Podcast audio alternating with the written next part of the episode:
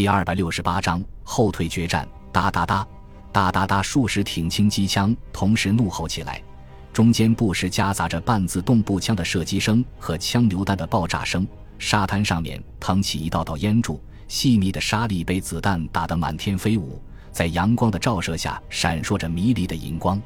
日军士兵冒着密集的弹雨向前突进，前面的倒下去，后面的立即跟上。三连的几座土堡前面很快就堆满了尸体，日军直接把同伴的尸体垒成胸墙与守军对射，掩护后续部队通过跟进。很快，在工事后面聚集了两百名士兵，火力的强度和密度随即大幅度增加。日军精准的射击开始取得明显的效果，土堡里面出现了伤亡。站稳脚跟之后，日军在用轻重机枪和步枪压制射击的同时。连续不断地把手榴弹和枪榴弹投射到土堡上面，这些小型炸弹虽然不能摧毁工事，但是却在射击孔前面掀起阵阵烟尘，使守军的视线受到严重影响，射击的准确度大大降低。在机枪火力的掩护下，百余名日军越过胸墙，从左右两翼向土堡迂回。最前面的十几名士兵全部抱着几十斤重的炸药包，这时候。三座土堡两侧的木门同时推开，何家劲率领战士们迅速冲进交通壕，用凶猛的攻击阻击当面之敌。手榴弹和枪榴弹不停地在日军的队形中间爆炸，把敌人成片炸倒。密集的子弹紧贴着地面，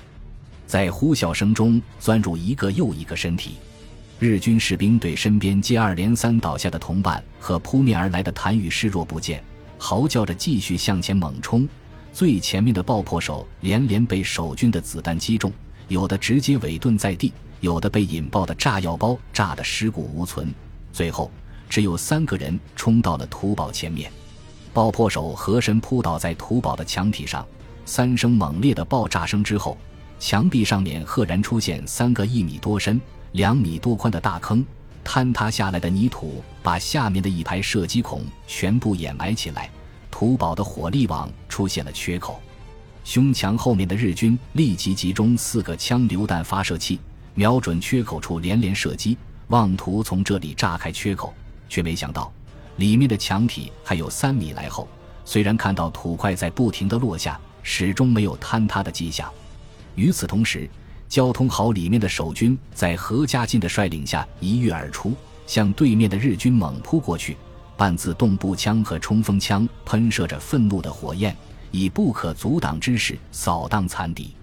已经损失了将近一半兵力的日军，在守军凶猛的反击下，终于支撑不住，迅速分散着向胸墙后面溃退而去。何家劲则率部在后面穷追不舍，在距离胸墙二十多米远的地方。连续投掷手榴弹，把尸体堆砌的工事炸得血肉横飞。后面的日军随即打消了继续抵抗的念头，掉头向后跑去。紧接着，部署在出发阵地上的轻重机枪猛烈射击，数不清的子弹从溃退的日军头顶飞过，阻止中国军队继续追击。摧毁日军的简易工事之后，守军立即全速撤退。可是还没等进入交通壕，日军舰炮就开始了另外一轮炮击，数十颗各种口径的炮弹几乎同时砸在几座土堡上面，将其淹没在硝烟和火光之中。炮击进行了五分钟之后，天空中又响起飞机发动机的轰鸣声，四架轰炸机出现在战场上空，对三连据守的土堡轮番轰炸扫射，并投下几枚硫磺燃烧弹，在土堡顶部燃起熊熊大火。此时。从日军的滩头阵地望过去，只能看到浓密的硝烟和好几米高的火焰，耳边传来的是接连不断的爆炸声。没有人怀疑守军已经全军覆没，直到对面阵地上的火光全部熄灭之后，两个中队的日军才开始不紧不慢地向守军阵地推进。映入日军眼帘的是已经被烤成焦土的地面和满地的灰烬。土堡的顶部还在不停地冒出阵阵漆黑的烟雾，空气中弥漫着浓浓的焦糊味。三百米、二百米、一百米，几座土堡没有一点动静。此时，日军的最后一点警惕也消失得无影无踪，严密的攻击队形开始散乱起来。然而，在距离土堡只有五十米远的时候，突然从交通壕里面飞出数十颗手榴弹，准确地落入日军当中。前面的手榴弹刚刚落下，第二波手榴弹又飞了起来。连续四轮手榴弹攻击之后，整齐的射击声从土堡和交通壕里面响了起来。无数颗子弹把侥幸逃脱了手榴弹攻击的日军像割麦子一样成片扫倒。就这样，在短短的几分钟之内，两个中队的日军就只剩下不到三十名士兵。负责指挥整个登陆行动的第一百三十二旅团长后藤十郎怎么也没想到，这些从没见过的土堡居然有这么强的防御力，居然能够在舰炮和轰炸机的攻击中安然无恙。此时，登陆行动已经从最初计划的突袭变成强攻。如果不能够在短时间内解决这些土堡的话，一旦对方的增援部队赶到，难度将会成倍增加。前思后想之后。后藤十郎只好命令部队暂停对土堡的攻击，全力巩固滩头阵地，掩护舰队把坦克和重炮送上去，并请求海军航空兵使用五百公斤以上的重磅炸弹轰炸土堡。下午两点整，在日军开始登陆的八个小时之后，十二架携带重磅炸弹的轰炸机开始了对土堡的又一轮攻击。硕大的航空炸弹从几百米高的空中坠落下去。随着高度的降低，速度急剧增加，最后轰然落地。躲在滩头阵地中的日军随即听到惊天动地的爆炸声，几十米高的烟柱立即升腾而起，连脚下的地面都剧烈的震动起来。在日军士兵的欢呼声中，炸弹连续爆炸。等到硝烟散尽，火光熄灭之后，日军惊喜地发现土堡倒了。等到日军战战兢兢地来到守军阵地上的时候，这才发现，中国军队早已经撤退，交通壕和土堡里面只留下满地的弹壳。登陆之后，第一百三十二旅团长后藤十郎特意到土堡里面进行实地考察，看看这种坚不可摧的工事到底是用什么样的材料建成的。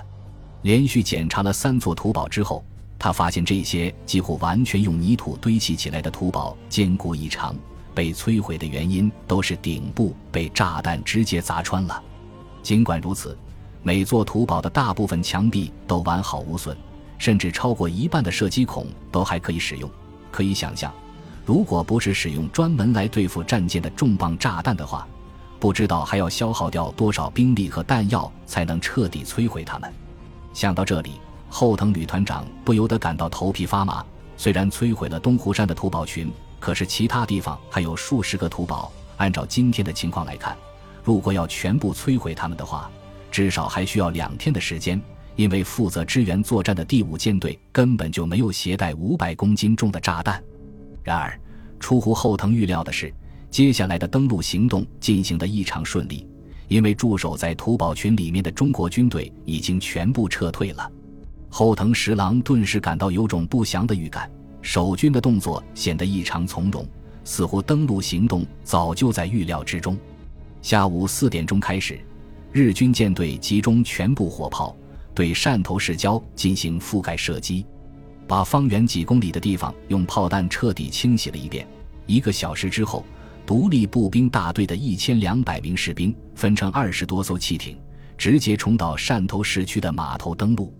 令日军感到意外的是，登陆行动居然没有遭到任何抵抗。进入城区以后，他们才发现。这里政府机关和民众已经全部撤离，只剩下一座空荡荡的城市。心神不宁的后藤旅团长命令部队暂停向朝安县城推进，在集中全力巩固汕头防务的同时，对登陆部队进行集中编组。当天晚上，潜伏在汕头城外的中国军队不时用冷枪冷炮袭击日军的外围据点，使日军始终处于高度紧张之中。次日上午，日军以两个大队的兵力为先导，在十二辆坦克的掩护下向朝安县城突进。第一百五十五师以一个营的兵力在日军的必经之路安部镇构筑阵地，阻击日军。